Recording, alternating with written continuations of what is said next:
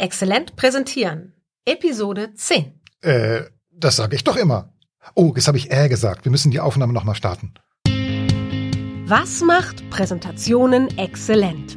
Präsenz und Auftritt, sagen die einen. Die anderen schwören auf die Unterstützung durch Technik und Medien. Besser ist es, Beides miteinander zu verbinden. Annemomba Heers steht für Performance auf der Bühne. Und Peter Klaus Lamprecht für Exzellenz im Medieneinsatz. In diesem Podcast geht es darum, Wie Sie genauso exzellent präsentieren. wie sie beruflich performen. Stimmt das? Zu viele Äs sind verboten. Hallo Anna. Hallo Petzel. Also jetzt mal ehrlich, hätten wir eben noch mal anfangen müssen, weil ich äh gesagt habe? Hm, kommt drauf an. Hättest du nicht selber auf dein Ä hingewiesen, hätte es vermutlich gar keiner gemerkt.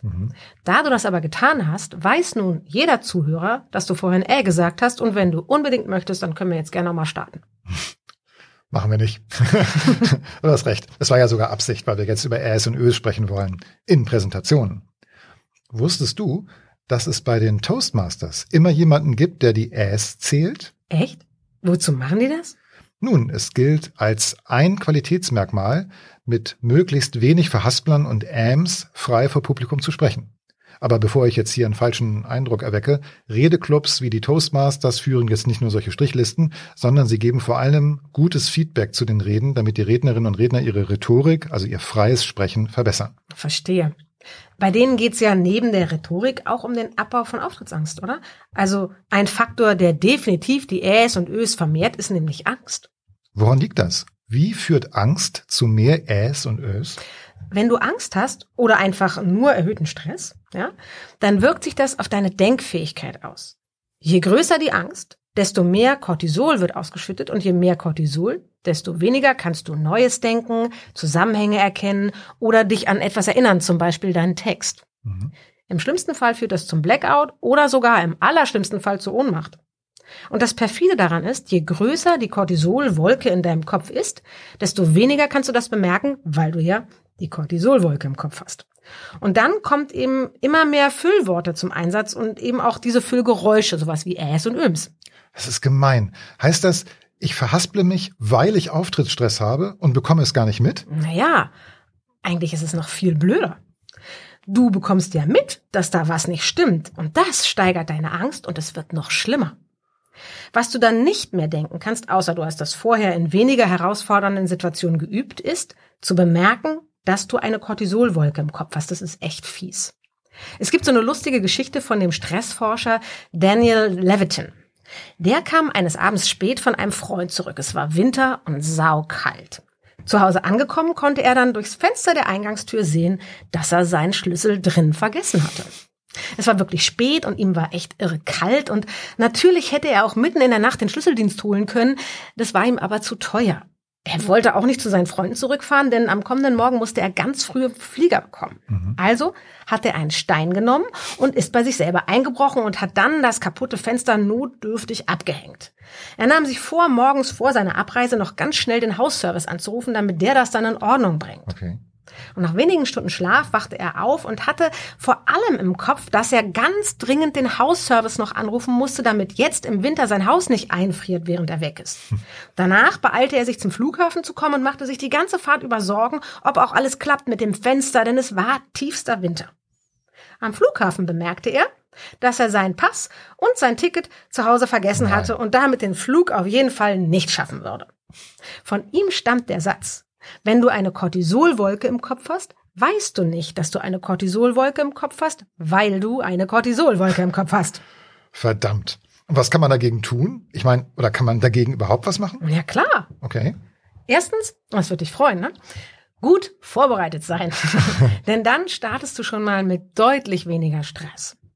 Zweitens, dich darin üben, mit Stress entspannt umzugehen und zwar möglichst, wenn es noch nicht drauf ankommt. Und genau das machen ja so Redeclubs wie die Toastmasters, oder? Ja. Drittens, Blickkontakt, kein Quatsch. Indem du deinen Zuschauern in die Augen schaust, gibt es so kleine Oxytocin-Ausschüttung. Oxy, das ist nicht nur mein Lieblingshormon, sondern vor allem der Gegenspieler zum Cortisol. Mhm. Viertens, atmen lernen. Richtig, atmen lernen. Denn der Atem, vor allem die entspannte Bauchatmung, ist sowas wie ein Schalter für deinen Parasympathikus. Der Parasympathikus, das ist der Teil deines vegetativen Nervensystems, der an ist, wenn du dich richtig gut fühlst, wenn du super entspannt bist. Vereinfacht kann man sagen, eine entspannte Bauchdecke verhindert die Cortisolwolke im Kopf. Und das reduziert die Äs und Ös beim Präsentieren. Verstehe. Genau. Du, Petzel. Was denn? Sag mal, ist dir schon mal aufgefallen, dass wir beide, wenn wir hier unsere Texte einsprechen, absichtlich Äs, Sams und Ös einbauen, um natürlicher zu klingen? Ähm, ja. genau. Ich finde ja Ams und Irms gar nicht so schlimm. Okay, ich habe schon mal einen Redner gehört, der ständig auf eine nervige Art immer wieder ähm sagte. Und das hat mich tatsächlich gestört. Aber die Füllgeräusche, die ganz natürlich im Redefluss vorkommen, bekomme ich in der Regel doch gar nicht mit. Das Ding ist, Äs und Ös sind so lange okay, wie sie ein bestimmtes Maß an Vorkommen in einem gesprochenen Text nicht überschreiten. Also je mehr Füllgeräusche, desto sicherer werden die Zuschauer über kurz oder lang davon genervt sein. Ein paar hier und da sind sympathisch und fallen den Zuschauern meistens überhaupt nicht auf. Ein paar Ams sind also authentisch? Oh, böses Wort. Aber ehrlich gesagt ein Thema für einen anderen Podcast.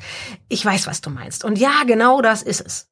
Es gibt übrigens einen absoluten Trick im Umgang mit Äs und Ös und der ist voll im eigenen Thema sein. Wirklich was zu sagen haben und das nicht nur in der Wahl der Worte, sondern auch in der Absicht dessen, was ich sagen möchte. Ist ein bisschen ähnlich wie mit der Frage danach, wo ich die Hände hintun soll beim Sprechen. Die Frage stellt sich mir nur, solange ich nicht im Thema bin. Klasse. Das macht übrigens für mich den Unterschied zwischen guten und exzellenten Präsentationen aus. Ich bin dann gut, wenn ich zum Beispiel richtig atme und in der Lage bin, meinen Stress zu steuern. Genau. Exzellent bin ich darüber hinaus, wenn ich mich inhaltlich vorbereite, wirklich etwas zu sagen habe und noch meine Medientechnik beherrsche. Dann gibt es keinen Grund, im Stress zu sein. Ich bin einfach nur souverän. Exakt. Und wenn ich dann trotzdem mal ins Schlingern geraten sollte, dann werden sicherlich auch Füllgeräusche dazukommen. Und die sorgen dann dafür, dass ich menschlich und nahbar wirke. Denn ehrlich gesagt, macht das richtig Stress, krampfhaft, keine Äs und Ös sagen zu dürfen. Also fassen wir zusammen. Äs und Ös sind erlaubt. Auf jeden. Mythos gebastelt. Okay, worüber sprechen wir das nächste Mal? Äh, weiß nicht. liebe Hörerinnen, liebe Hörer, wir haben noch viele Themen auf dem Zettel und natürlich wissen wir, was als nächstes kommt. Aber Sie können Einfluss auf die Reihenfolge nehmen. Wenn Sie ein Thema haben, das wir in einer der nächsten Episoden besprechen sollen, dann schreiben Sie uns. Gerne per E-Mail oder in den Kommentaren unter dieser Episode auf exzellentpräsentieren.de. Wir nehmen Ihre Anregungen gerne auf und sprechen darüber in einer der nächsten Episoden. Bis dahin, tschüss. Tschüss. Wir haben einen Plan. Wir sind Anna Momba-Hers und Peter Klaus Lamprecht.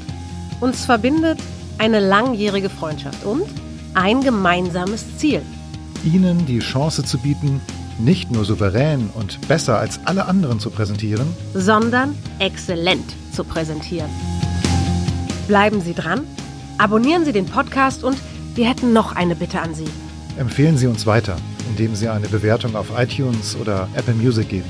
Dankeschön.